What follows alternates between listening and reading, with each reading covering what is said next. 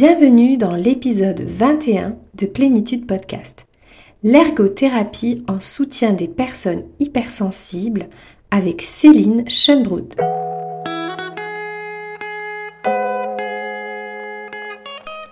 Bienvenue sur Plénitude Podcast, le podcast pour la santé des hypersensibles qui s'adresse à toi si tu souhaites comprendre ton fonctionnement atypique et ses impacts sur ta santé pour savoir comment te réguler et retrouver ta vitalité.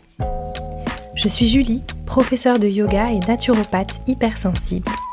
Et sur ce podcast, je te livre des clés de compréhension et des outils concrets pour te rendre acteur, actrice de ton mieux-être et de ta santé. Si tu en as marre d'être juste trop et que tu veux être trop bien dans ta peau, ce podcast est fait pour toi.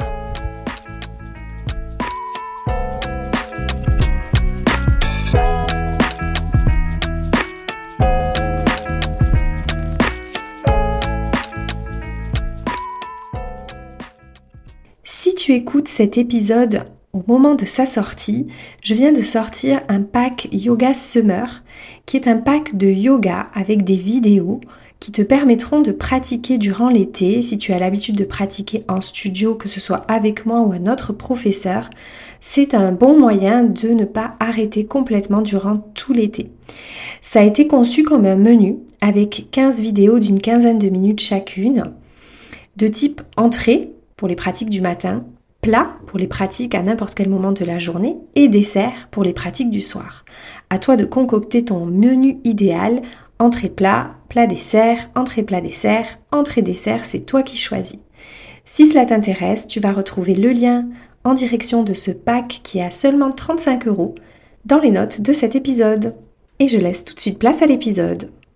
Hello et bienvenue dans ce nouvel épisode de Plénitude Podcast. Aujourd'hui, c'est un épisode interview pour te faire découvrir des invités hypersensibles qui ont des outils passionnants pour t'aider dans ton chemin de la pleine santé en tant que personne hautement sensible, très émotive ou hyperpenseuse.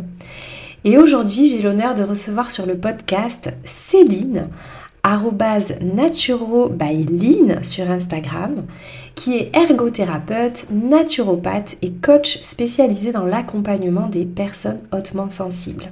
Elle se passionne pour le corps humain et elle fait le lien entre les blocages émotionnels et le corps physique. Elle propose aussi des massages à son cabinet en Belgique. J'ai découvert Céline via son compte Instagram, un compte très riche pour toi si tu es hautement sensible. Céline nous donne plein d'outils pour mieux vivre notre haute sensibilité et en particulier dans la sphère émotionnelle. Mais c'est également son premier métier d'ergothérapeute qui m'a intéressée, car c'est très intéressant pour les hypersensibles et pour l'aspect en particulier de l'hypersensorialité. Dans cet épisode, on va donc parler d'ergothérapie, de comment elle peut t'aider à mieux vivre euh, dans ton environnement et avec ton hypersensorialité, mais aussi de libération émotionnelle et de tous les outils que Céline a à nous proposer. Et je laisse tout de suite place à ma conversation avec Céline. Bonjour Céline et bienvenue sur Plénitude Podcast. Je suis vraiment ravie de t'accueillir aujourd'hui. Salut Julie, bah, c'est moi qui suis ravie. Merci pour cette invitation. Ah, avec grand plaisir, je me réjouis vraiment du sujet qu'on va aborder aujourd'hui et qui est un petit peu euh, atypique et différent de ce qu'on peut trouver sur l'hypersensibilité. Et du coup, je voulais te proposer bah, de commencer par te présenter pour qu'on fasse un peu connaissance avec toi, ta pratique et ton histoire. Oui, donc moi c'est Céline, j'accompagne les personnes présentant une haute sensibilité à mieux vivre justement leur sensibilité. Je suis donc euh, ergothérapeute, donc ça c'est mon premier métier, et je suis également naturopathe et coach euh, spécialisé donc justement euh, par rapport à l'hypersensibilité. Donc j'accompagne ces personnes qui présentent des difficultés au niveau de la sphère émotionnelle, mais également au niveau de la sphère relationnelle. que ce soit des difficultés de l'ordre de l'anxiété, du stress, euh, et, euh, et, voilà des conflits que l'on peut rencontrer euh, au quotidien. Donc je les accompagne dans, les différentes sphères de vie à mieux vivre leur haute sensibilité. Super.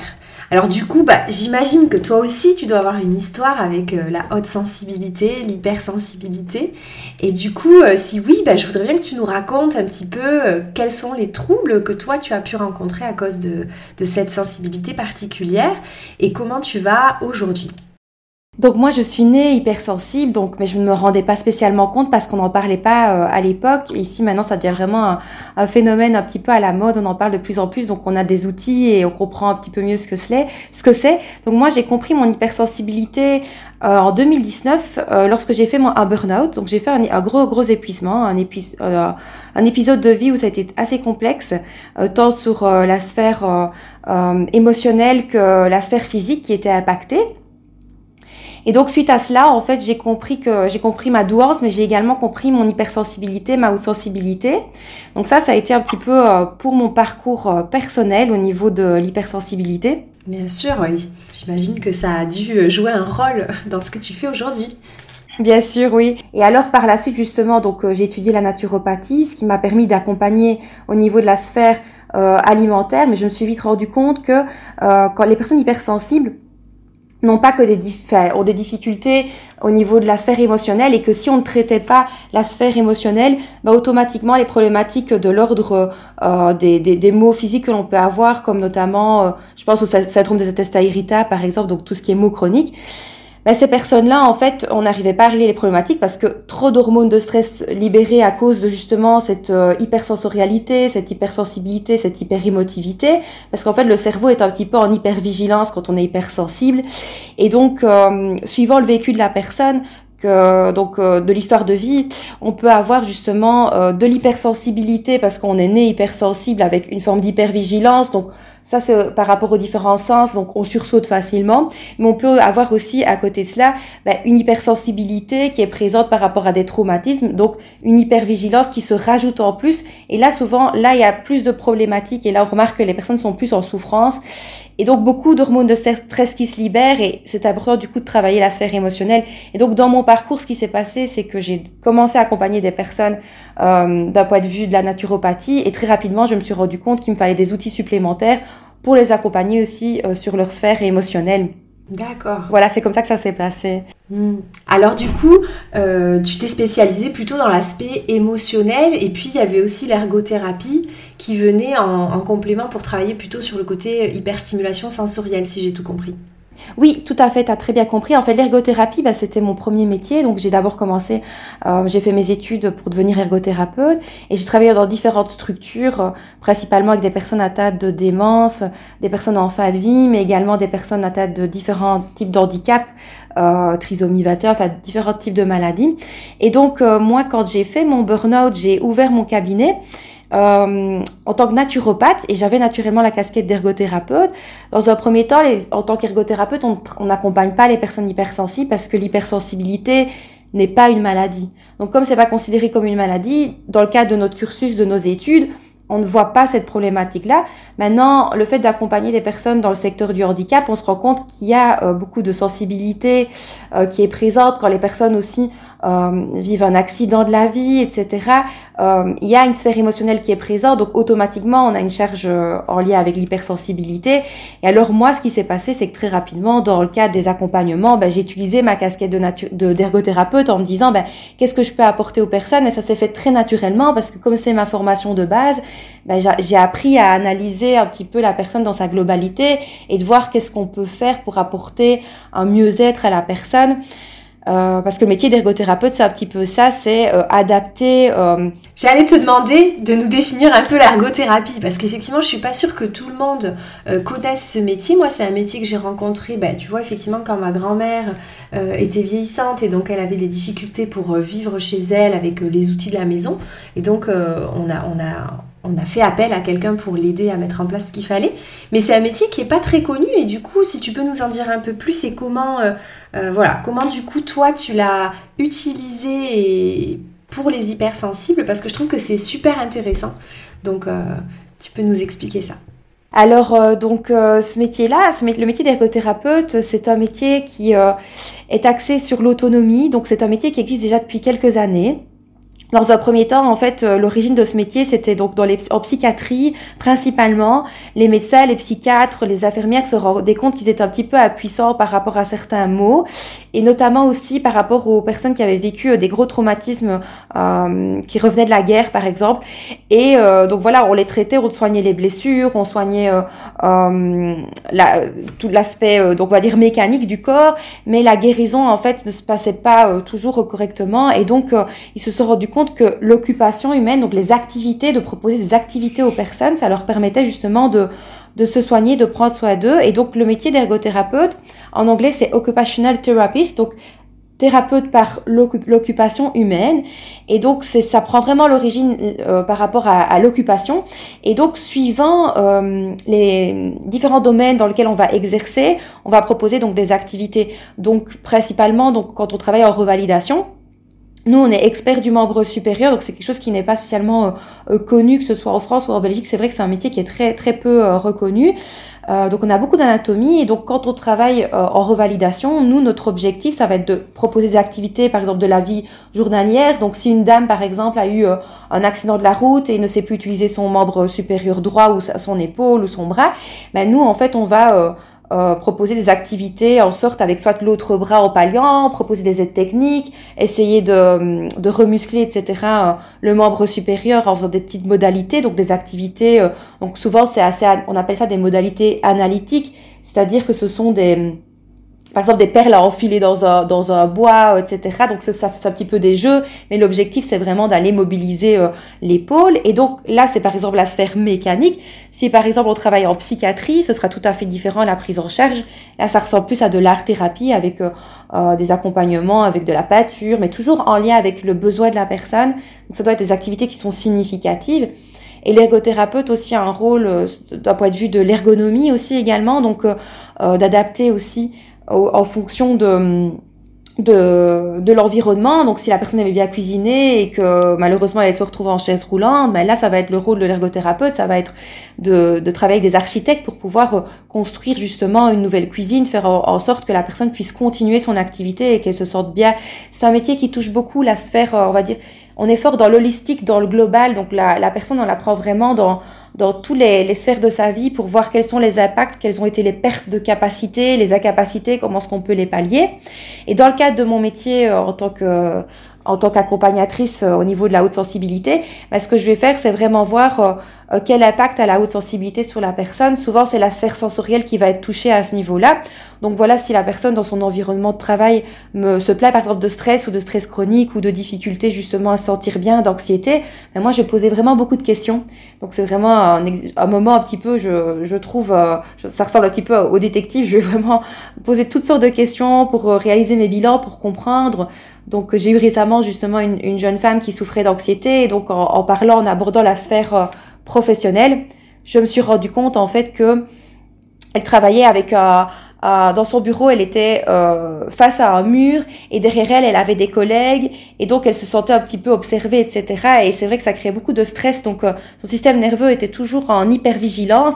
Et donc là, en fait, bah, l'idée c'est tout simple, c'est d'essayer de réaménager son espace de travail pour qu'elle puisse se sentir mieux euh, au travail. Donc là, c'est euh, tout simplement une disposition de l'environnement, euh, de son bureau, etc. Donc c'est comme ça que ça va se présenter, quoi, comme exemple. D'accord, oui. Donc, donc effectivement, je, je, comprends pourquoi ça peut être un outil intéressant pour les personnes hypersensibles parce que tu vas les aider en fait à, à modifier leur environnement, enfin en tout cas à adapter leur environnement pour que ça crée moins d'hyperstimulation de leur système nerveux. Quoi. Si j'ai tout bien saisi, je pense qu'il y a vraiment ce travail sur euh, euh, à la fois les sens, quand il y a le côté hypersensoriel, mais aussi euh, l'émotionnel en fait. Qu'est-ce que ton environnement va déclencher comme émotion chez toi et comment on peut essayer d'adapter cet environnement pour pas que ça te surstimule en permanence. C'est ça, hein Complètement, donc tu as tout compris, donc ça c'est sphère vraiment euh, environnementale.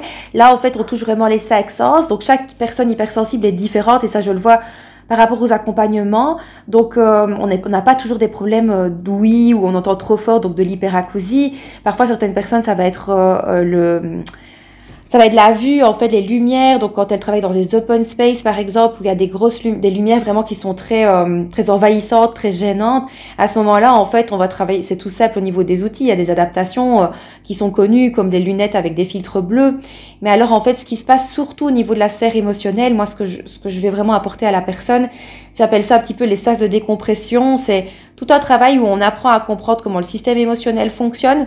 Donc, on est tous différents parce qu'il faut savoir une chose. Donc, dans l'hypersensibilité, on les vit de manière intense, nos émotions. Donc, ça, c'est vraiment les, les, particularités communes, c'est l'intensité, c'est aussi la longueur au niveau de l'émotion. Souvent, en général, on ne la ressent pas euh, pendant euh, euh, quelques secondes, ça peut perdurer. Donc là, on parle plutôt de sentiments, de rumination, etc. Et donc cette sphère-là, on doit le travailler parce qu'en général, c'est pas en équilibre.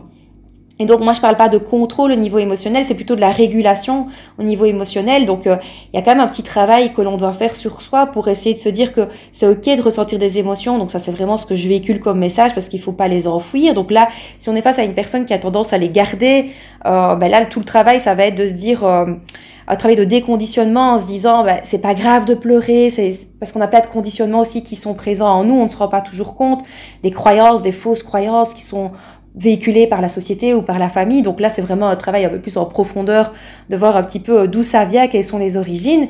Et une fois que la personne a eu le déclic de se rendre compte que finalement, ben, pleurer, c'est pas quelque chose de mauvais, euh, que ça fait du bien, ben là, justement, donc euh, la personne qui va avoir tendance à cacher ses émotions, ben, son objectif à elle, dans sa régulation émotionnelle, ce sera plutôt de libérer, d'avoir des moments où elle puisse libérer ses émotions. Même si on tient en compte que euh, moi je rêverais d'un monde où on puisse justement vivre nos émotions comme ça et où il n'y aurait pas de jugement derrière, mais j'ai bien conscience que dans certaines, certains boulots, etc., c'est pas faisable et c'est ok. Donc là, il faut pouvoir à ce moment-là ben, contrôler parfois la sphère, l'émotion qui peut être présente pas toujours évident. Si elle apparaît, c'est pas grave, on s'exprime, on explique pourquoi, etc. Mais euh, parfois c'est moche parce qu'on a le regard de l'autre qui fait que euh, ça peut avoir des connotations négatives de type vulnérabilité, fragilité. Donc euh, voilà, donc ça c'est vraiment un travail que, que je vais faire avec la personne, de voir comment elle se situe au niveau de sa sphère émotionnelle. Et si je suis face à une personne justement qui qui vit trop fortement les émotions, mais qui en a tout le temps et que c'est récurrent, bah souvent en général il faut aller creuser un peu plus loin pour voir justement s'il n'y a pas une blessure, un traumatisme, un blocage émotionnel, pour essayer de réguler tout ça. Une fois que la blessure et que le blocage est libéré, qu'il y a une forme d'expression qui s'est faite euh, bah, lors de, du coaching et du suivi, bah, on voit que ça se régule au niveau, au niveau émotionnel, quoi. Donc, euh, c'est vraiment comme ça qu'on va travailler avec la personne. C'est vraiment ces deux points-là. C'est la sphère émotionnelle, les blocages qu'il y a derrière, donc parfois il y a du perfectionnisme, il y a la procrastination, il y a plein de points différents, de l'anxiété chronique, enfin plein de points. Et puis alors la sphère sensorielle où là on est plus sur euh, des petits des petites astuces. Donc quand je parle de sas de, de décompression, c'est pour moi une personne hypersensible bon, me vivre son hypersensibilité, c'est vraiment cette... Euh, on vit dans un monde, et, ça, je pense que bah, tu vas pas me contredire, tout le monde le vit, on est un petit peu en mode TGV avec beaucoup de stress, beaucoup de stimulation, le téléphone justement, euh, tout ce qu'il y a autour, les mails et tout ce qu'il y a autour. Donc moi, ce que j'ai toujours à la personne hypersensible, c'est souvent, elle en, est, elle, en fait trop dans, dans son, tra dans son dans son travail, dans la charge sensorielle, j'essaie de lui faire comprendre qu'il y a des besoins de pause. Et alors, souvent, en général, on essaie de trouver des petits moments euh, pour soi. Donc, parfois, il y a des personnes, voilà, euh, la pause de midi, on se rend compte que le temps de midi, la pause déjeuner, je crois que c'est comme ça qu'on dit en France, la pause déjeuner. Oui, c'est ça. Nous, on dit pause, enfin, temps de midi. Euh, etc. Ben, cette pause-là, en fait, euh, souvent en général, euh, les personnes se rendent compte que elles sont encore hyper stimulées parce qu'elles échangent avec leurs collègues et que c'est assez chouette, mais que c'est parfois de trop.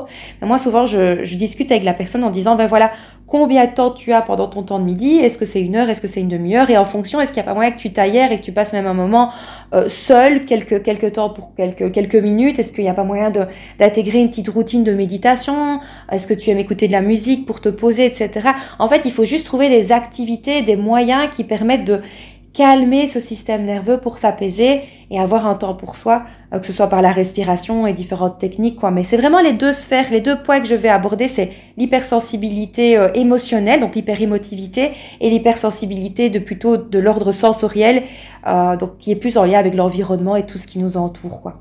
Super, eh ben, écoute, ça a l'air vachement intéressant. Effectivement, du coup, ton approche de coaching des personnes hautement sensibles, elle est, elle est mixée par tes différents enfin comment dire, tes différentes expériences professionnelles. Il y a un peu d'ergothérapie, un peu de naturopathie et du coaching, et c'est avec tout ça que, tu peux les accompagner. Ben, c'est chouette.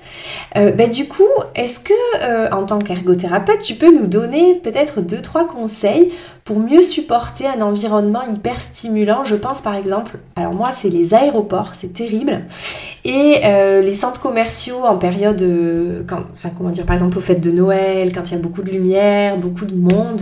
Est-ce que tu as des petites techniques, des petits tips si on est obligé euh, de passer par là, si on ne peut pas l'éviter? Qu'est-ce qu'on peut faire pour être un peu moins hyper stimulé? Alors, euh, il y a plusieurs, euh, plusieurs petites techniques. La première, bah, alors je comprends tout à fait ce que tu dis quand tu parles des aéroports. Moi, j'aime pas trop ça non plus, donc je comprends tout à fait. Mais alors oui, il y a plusieurs techniques. Moi, souvent, ce que je fais, donc par exemple, quand on parle de, l'aéroport, donc on, pense souvent aux vacances. Maintenant, il y en a qui, prennent aussi l'avion pour pour le travail.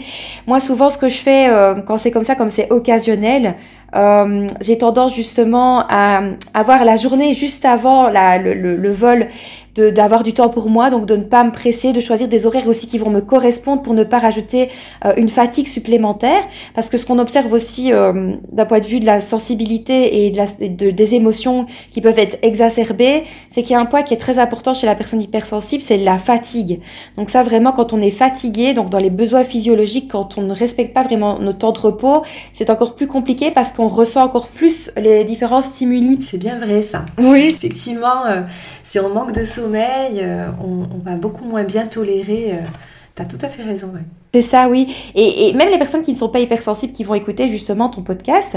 Euh, donc, je pense notamment aussi à l'entourage qui peut être vraiment bienveillant et qui peut contribuer aussi au bien-être de la personne qui est sensible.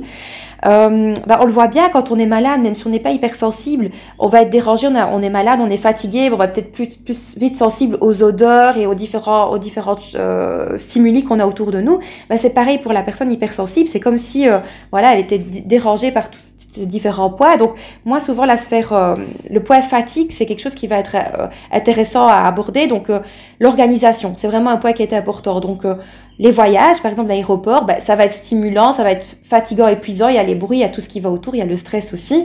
Donc l'organisation peut être un poids intéressant. Donc le jour avant, ben, peut-être ne pas se surcharger, peut-être peut-être ne pas voir plein de monde justement, profiter pour avoir des moments de calme. ça c'est un poids qui était important. Et alors après, donc tout ce qui va être outils comme euh, bah, les boules caisses, les fameux boules caisses, ça peut être intéressant vraiment de les mettre à certains moments pour s'isoler dans sa bulle. Les boules caisses et le casque anti-bruit, moi ce sont mes amis pour l'aéroport et l'avion. Totalement, ben, c'est ces outils-là, euh, donc les casques anti-bruit, les boules caisses, vraiment c'est chouette.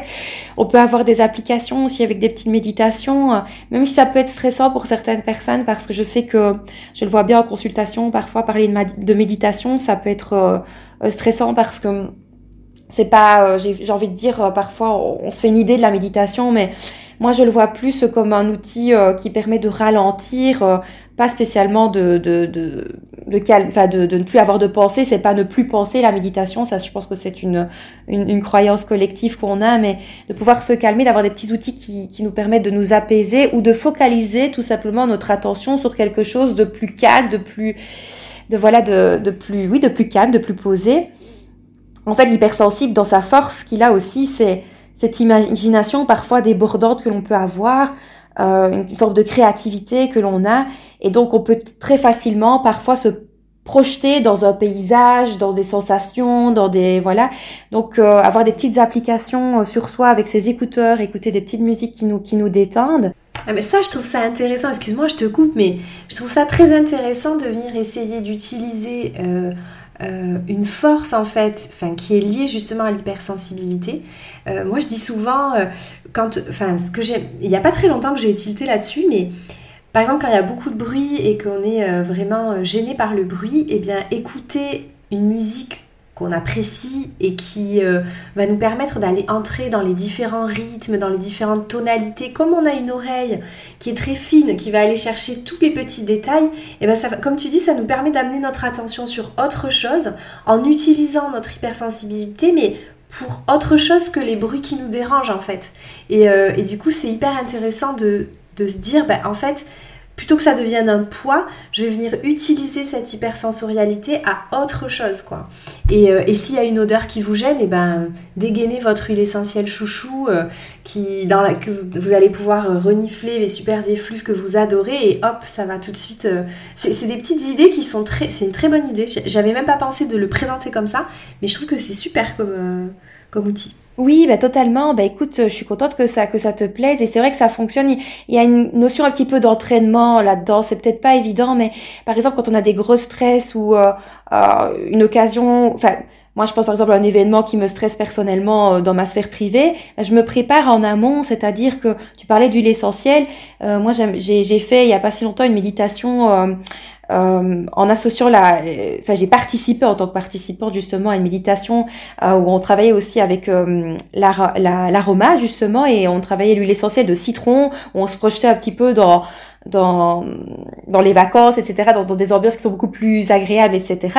Mais le fait de se conditionner déjà à l'avance, mais positivement, en s'entraînant, ça peut vraiment être très chouette. Alors on a notre huile essentielle doudou, on la sent et on se projette vers quelque chose de plus positif. Et on utilise finalement nos capacités et nos forces d'hypersensible.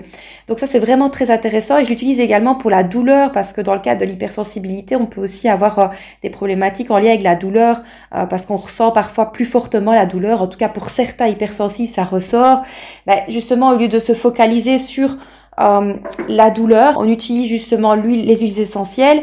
Euh, les fleurs de bac, etc. Donc moi, c'est pas ma spécialité, les fleurs de bac. Je travaille avec une praticienne en Belgique avec qui j'échange énormément.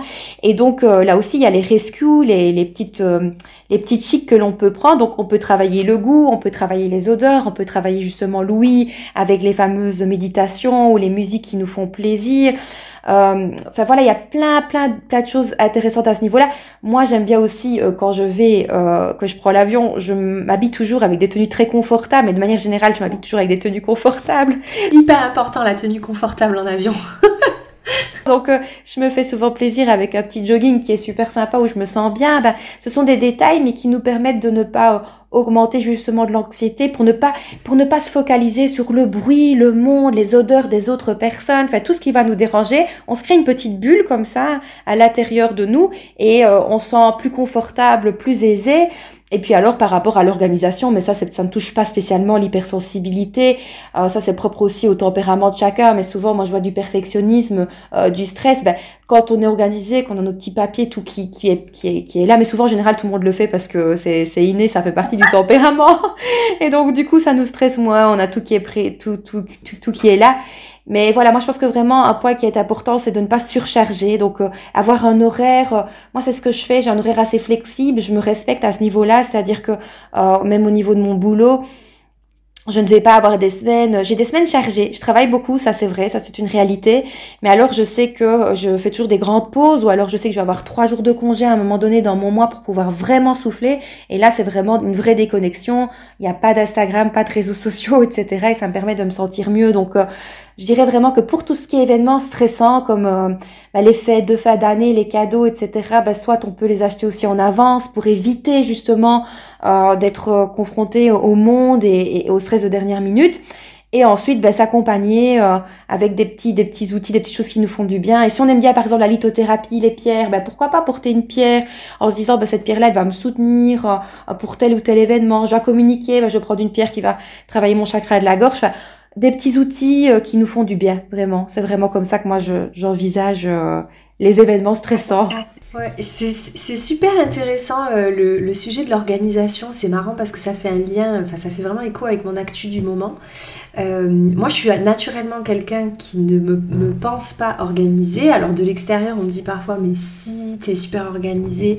Sauf qu'en fait, moi, je sens que je suis super organisée et que je fais beaucoup, beaucoup, beaucoup de choses, comme tu dis, tendance à me surcharger. Euh, et justement, là, je suis à un point de ma vie où je me dis non, il faut absolument que je mette en place vraiment des outils d'organisation. Et tu vois, je, je, vais me faire accompagner pour ça, pour progresser en fait là-dessus, parce que je sens à quel point ça, c'est quelque chose qui peut m'aider par rapport à mon hypersensibilité, alors que jusqu'à maintenant, euh, j'avais pas du tout fait le lien. Donc c'est super rigolo que tu mettes l'accent là-dessus aujourd'hui parce que euh, et le côté imagination, je n'avais pas non plus, euh, c'est pas quelque chose que j'avais en tête et que je trouve assez intéressant aussi. Effectivement, on a une grande capacité pour s'imaginer les pires scénarios. Et eh bien pourquoi on l'utiliserait pas pour s'imaginer aussi de manière très fine et très détaillée comment ça pourrait bien se passer? Et donc, je trouve que c'est très, très intéressant ce que tu suggères. Donc, merci pour tous tes conseils. C'est vraiment super. Euh, et puis, ben, je voudrais que tu nous racontes un peu comment on peut te retrouver. Bon, bien sûr, il y a ton compte Instagram. Moi, c'est comme ça que je t'ai connu. naturobyline. Et puis, euh, bien sûr, peut-être qu'on peut aussi euh, vouloir se faire accompagner. Alors, tu, travailles en Belgique, mais j'imagine que la, visio aussi, ça doit fonctionner pour les coachings C'est ça, tout à fait. Donc, en fait, oui, je travaille en Belgique, j'ai un cabinet en Belgique. Et puis, alors, en fait, j'ai commencé en plein Covid. Et donc, du coup, j'ai très, très rapidement développé mon activité aussi à distance. Donc euh, les séances se font en visio. Euh, donc là, c'est tout à fait possible. Je n'ai pas d'accompagnement sur le long terme en fait. Moi, je n'ai pas. C'est volontaire. C'est un choix de ma part. C'est-à-dire que euh, comme on est tous différents, je trouve que c'est très très très complexe de proposer un accompagnement sur le long terme à quelqu'un parce que la personne hypersensible, moi, ce que j'ai pu remarquer, c'est qu'en général, on est un petit peu autodidacte et j'aime bien d'ailleurs ça parce que l'autonomie, ça fait partie de mes valeurs, la dépendance, la liberté. Et donc beaucoup de personnes hypersensibles m'ont déjà consulté, euh, en tout cas pour ma part, en tout cas au niveau de ma clientèle, les, des personnes qui consultent chez moi euh, ont déjà vu des, des, sophrologues, des coachs, euh, des, des, psychologues, etc.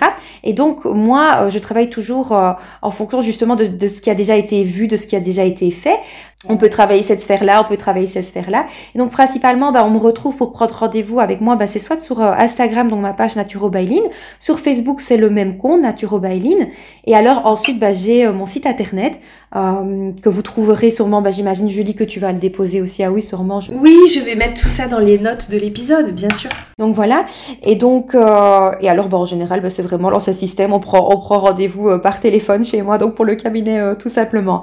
Euh, et c'est comme ça qu'on fonctionne. Et souvent, bah, j'échange un petit peu avec la personne, soit par message, soit par par téléphone pour un petit peu rassurer, parce que je sais qu'il y a souvent parfois un petit peu des craintes ou, ou des questionnements. Et donc c'est comme ça qu'on travaille ensemble et et voilà, donc même, je dis, toujours, euh, comme je l'expliquais tout à l'heure, euh, moi je suis quelqu'un de, de, très très libre, c'est pour ça que j'ai décidé de ne pas euh, créer des accompagnements, mais dans ma tête, tout est toujours très clair, je vois un petit peu vers où on va et j'explique à la personne, voilà, comment est-ce qu'on va travailler ensemble. Super. Eh ben écoute, c'est génial. Mais franchement, merci beaucoup euh, d'avoir répondu à ma demande d'interview. C'est vraiment intéressant, je trouve, de, de croiser les pratiques. Et puis, euh, je trouvais ça vraiment original d'allier l'ergothérapie avec d'autres outils que je connais un tout petit peu mieux, comme la naturopathie. Mais je trouvais ça vraiment chouette d'avoir une, une note un peu différente qui amène euh, bah, toujours des, des, choses qui peuvent nous aider. Donc je trouvais ça chouette de pouvoir partager ça avec nos auditeurs et de faire connaître ton compte qui est une vraie pépite pour nous hypersensibles. Merci beaucoup Julie pour ton invitation, ça me fait super plaisir et je suis contente de pouvoir en parler. Et c'est la première fois aussi où, on me pose des questions par rapport à l'ergothérapie. Donc je te remercie vraiment parce que je crois qu'au nom des ergothérapeutes, parce que je connais plusieurs qui, ne sont, qui, ne sont pas toujours reconnus dans leur métier, c'est un métier fabuleux et merveilleux. Donc s'il y a même des jeunes qui nous écoutent et qui ont envie de faire ces études-là, bah je, je recommande vraiment ces études parce que c'est assez chouette comme métier. Et, euh, et donc voilà, donc je te remercie vraiment d'avoir pris ce temps-là de, de me poser tes questions. Euh, euh, J'ai pu m'exprimer sur des thématiques qui me tiennent à cœur, donc merci. C'est génial, merci beaucoup Céline. À très bientôt. J'espère que ma conversation avec Céline t'a plu et que ça t'a donné envie de prendre soin de tes émotions, de faire attention à ton environnement, de trouver des outils pour améliorer euh, ta capacité à t'adapter à ton environnement, comme le propose l'ergothérapie. Si tu as envie d'aller plus loin avec Céline, tu retrouveras tous les liens de Céline dans les notes de cet épisode. Et si cet épisode t'a plu, je t'invite à me laisser une note dans ton application de podcast préférée avec un petit avis, pourquoi pas. Ça me fera vraiment plaisir de te lire. Plénitude Podcast, c'est fini pour aujourd'hui. À très bientôt pour un prochain épisode.